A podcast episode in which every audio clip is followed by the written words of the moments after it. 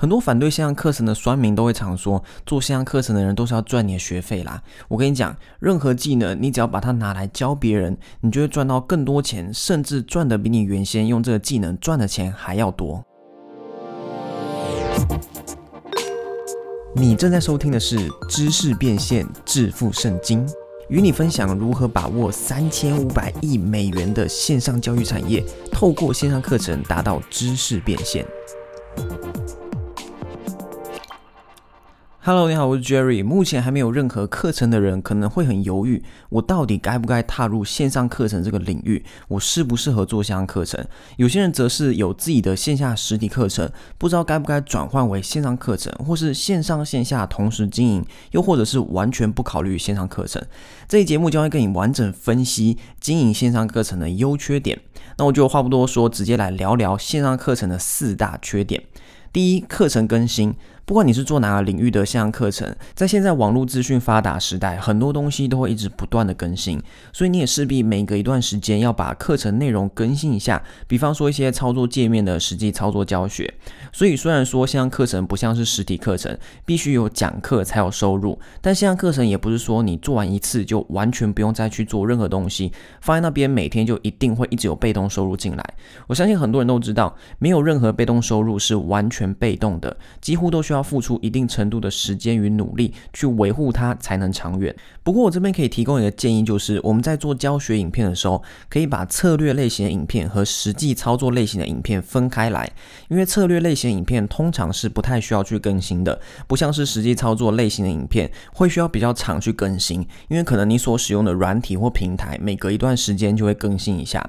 如果你在规划课程的时候有留意这部分的话，你课程后续更新会比较顺利简单。有些人一听到说教学影片每隔一段时间就需要更新，就会觉得说做相课程很麻烦，我不要做好了。可是你去想，你的影片可能是半年、一年才更新一次，但如果你是做线下实体教学，而且课程都有是持续在进行的话，在这半年、一年内，你同样的东西会需要重复教几次，而且并不是说你不录制影片，你的教学内容就不用更新。你做线下实体课程也还是会需要持续的更新，所以整体来说，还是线上课程会比较轻松。接下来。像课程的第二个缺点是课程盗版问题。我相信很多人一听到这个，可能就会有共鸣。对我就是怕人家抄袭盗版我的课程，所以我才不敢做线上课程。针对抄袭盗版这个议题，我会另外再录一集节目，更深入的跟大家分享。不过我现在可以先告诉你的就是，盗版是绝对会发生的，但还是有方法可以避免。你不能因为害怕盗版而完全放弃线上课程，因为这个逻辑就有点像是你害怕出车祸，所以你就永远不要学习开车，永远不要开车上路，这样最安全。但现实生活中你会这样吗？老实说，我自己的课程也有被盗版过。但如果我因为怕被盗版而没有开始经营线上课程，我现在也不会有两个破八位数的线上课程。接下来线上课程的第三个缺点是缺乏人与人互动，这应该很明显，不用多做解释。对于学生来说，能到现场去上课，通常会更能感受到价值，也会比较放心。如果是线上课程，很多人比较担心的是会碰到诈骗，或是怕学不会之类的。虽然说这算是线上课程的缺点之一，但同样的，我认为这也是可以克服的，因为我们可以为线上课程建立学员的社团或群组，提供大家发问以及互动。另外，你也可以每周或是每月固定举办线。线上 live 的 Q&A 问答，这样基本上就能大致克服缺乏人与人互动的这个问题。接下来线上课程第四个也是最后一个缺点就是缴税。有些人听到可能会哈什么意思？这是什么缺点？让我解释一下。线上课程算是一个利润很高的事业，因为它没有什么成本，成本很低。一般传统事业在经营的时候，都会有许多公司经营上所需的开销，这些开销就能去抵税。有开公司的人就会知道，公司在报税的时候，营收可以先扣除掉那些公司的开销。但是像我刚才说的，经营线上课程的营运开销并不多，利润高，所以能抵税的开销就比较少，自然就会需要缴比较多的税。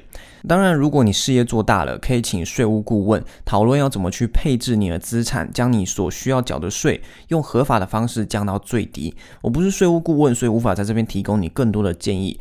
总之，你可以把这个当做是一个缺点，但我个人认为它也不完全算是一个缺点，因为事实就是线上课程利润比较高，你在缴越多税的同时，也代表你赚了越多钱。所以你赚越多钱是一个缺点吗？好像也不是，就看你用什么角度去想了。讲完缺点，接下来就进入到经营线上课程的五大优点。第一，权威性。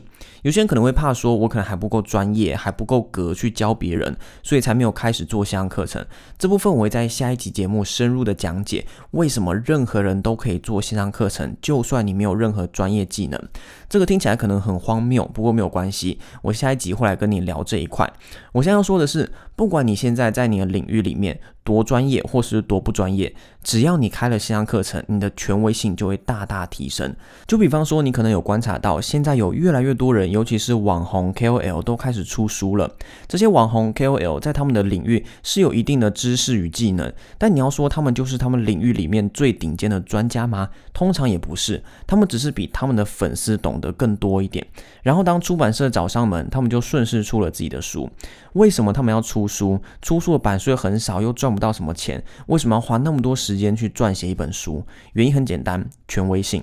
不管你是谁，不管你多专业或是多不专业，你只要出了一本书，你出去就可以跟别人说我是作家，你马上就多了一个作家的头衔。你出去除了发名片以外，你还可以送人家你自己的书，甚至是签名书，你的地位与权威性马上就上升到了另一个层次。做线上课程也是一样，我就随便举一个例子，假设你的专业是做外汇交易好了，如果你没有出书或是经营线上课程，你出去人家问你说你是做什么的，你可能只能介绍说我是做外汇交易的。但如果你本身有获得一些外汇交易的成果，然后把它包装成一个线上课程来教别人，你就能自我介绍说你是某某某课程的创办人，你专门教学生如何透过外汇交易达到财富自由，你的权威性就会完全不一样。那这时候有些人可能会觉得说，哎呀，我才不在乎那些虚荣的头衔，我自己赚我自己的钱就好了。这时候我就要来跟你介绍经营线上课程的第二个优点。帮助你的人生创造更多的机会与可能性。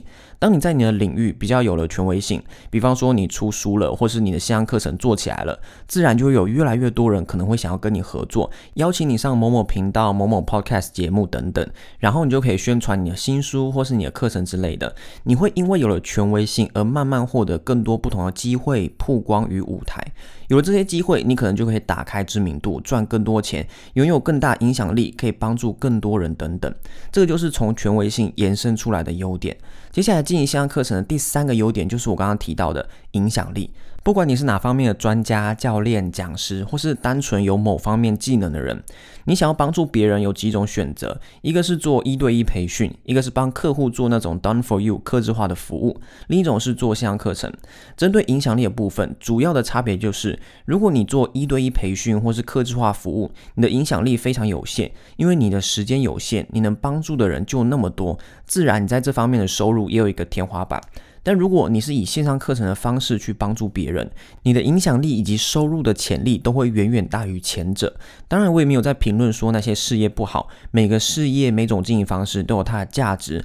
我只是在强调，如果你想要扩大你的影响力，在帮助更多人的同时赚取更多收入，那线上课程会比较适合。另外，很明显的，如果你做线下实体课程，你能帮助的人也有限，尤其是局限于地区。但线上课程透过网络可以触及以及帮助到更多。你原先帮助不到的人，这也是他的一大优势。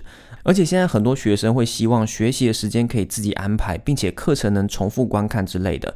接下来经营线上课程的第四个优点是高利润，这个刚刚讲过了。线上课程因为成本低，自然利润就高。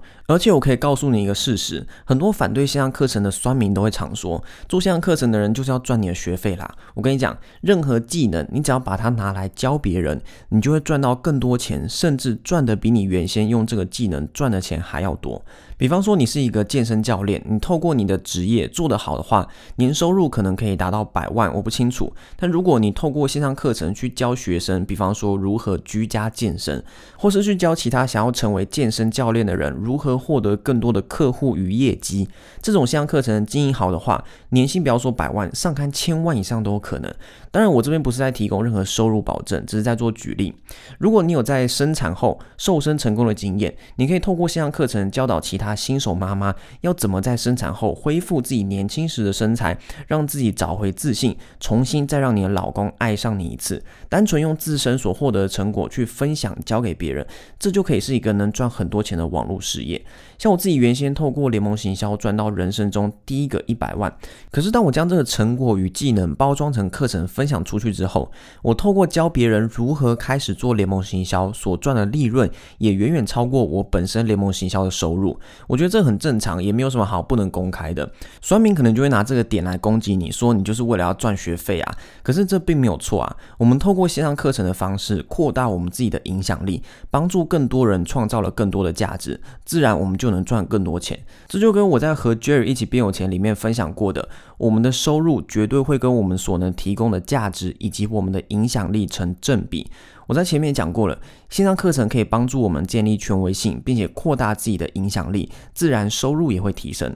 反正酸民有酸民的逻辑与他们看事情的角度，酸民赚的钱也绝对不会比你多，所以真的不用在意他们怎么说。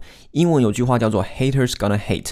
中文翻译就是愤世嫉俗的人看什么都不顺眼。但是讲到这里，我知道很多人可能有经营线上课程的失败经验，然后就会觉得说，哪有像 Jerry 说的那么简单？如果真的有那么简单就好了。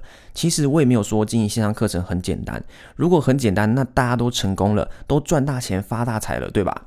经营线上课程当然也有它需要学习的技巧与方法，只是就像我前一集说的，很多人会愿意花时间去制作他想做的线上课程，可是却不愿意投资自己去学习正确销售与经营线上课程的技巧。如果没有用对技巧，自然就很容易失败。所以我的意思是在用对方法与技巧的情况下，线上课程的利润很高。那如果你想要学习更多正确的方法与技巧，当然就是要记得订阅这个节目，并且继续收听下去啦。最后，经营线上课程的第五个优点就是，线上课程是一个不会消失的产业，而且它是会稳定成长的。因为学习是刚需，学习是我们人的本能，就像你一出生就会开始自己慢慢学习走路一样。我们每个人每天都在不断的学习，除非是你自己让你自己停止学习。所以，不管现在全球经济是好是坏，不管现在房地产市场如何，不管现在股票啊、虚拟货币多么动荡，学习是一个不会停止的需求。因此，线上教育的产业不会消失，而且会持续的成长。这个就是线上课程的优势。最后，让我来帮你复习一下。经营线上课程的四大缺点以及五大优点。缺点一，课程会需要定期更新，没有任何事业有百分百的被动收入。缺点二，课程有盗版问题，这部分我会在后面的节目更深入的跟你探讨。缺点三，缺乏人与人互动。缺点四，因为利润高，要缴的税也比较多。经营线上课程的优点一是权威性。优点二可以帮助你的人生创造更多的机会与可能性。优点三可以扩大你的影响力，帮助更多人。优点四利润高。优点五线上教育产业不受经济影响，会不断的成长。以上就是这期节目想要跟你分享的经营线上课程优缺点分析，希望能帮助你更了解线上课程。下一期节目我将会跟你分享很多人都有的共同问题：我没有专业技能，怎么经营线上课程？嘿，如果你喜欢这一节目，记得到 i c c 点 t w 去索取我的免费教学，同时也不要忘了给我一个五颗星的评价哦。我们下期节目见。